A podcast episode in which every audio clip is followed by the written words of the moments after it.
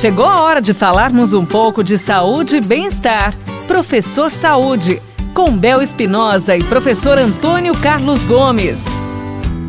Professor Antônio Carlos Gomes, qual é o exercício físico ideal para iniciantes? Gente, a resposta para essa questão é muito simples, né? Porque não existe um exercício ideal que um profissional possa indicar, né? Primeira mão, o que nós temos tentado fazer é promover saúde através do exercício. Então, o primeiro passo é você sair do sofá, sair da cadeira, sair do sedentarismo e vir para o exercício. Né? Agora, é possível você passar por vários tipos, ou vamos chamar melhor, modalidades de exercícios, né? e selecionar aquela que atende mais o seu perfil. Que perfil?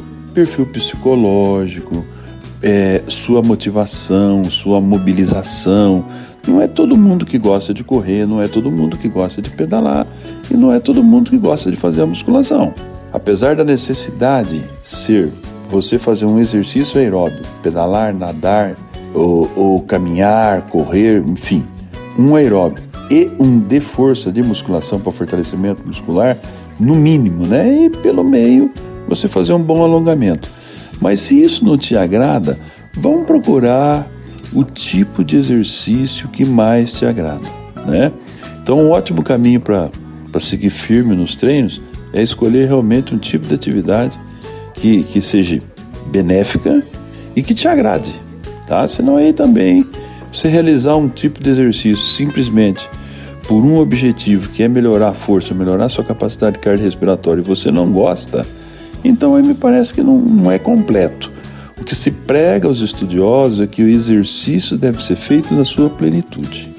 Alguns bons exemplos que a gente tem de atividade física, né, para quem nunca praticou nada, é realmente, a gente sempre fala na caminhada, porque ela é mais leve. Numa ginástica funcional, o que é ginástica funcional?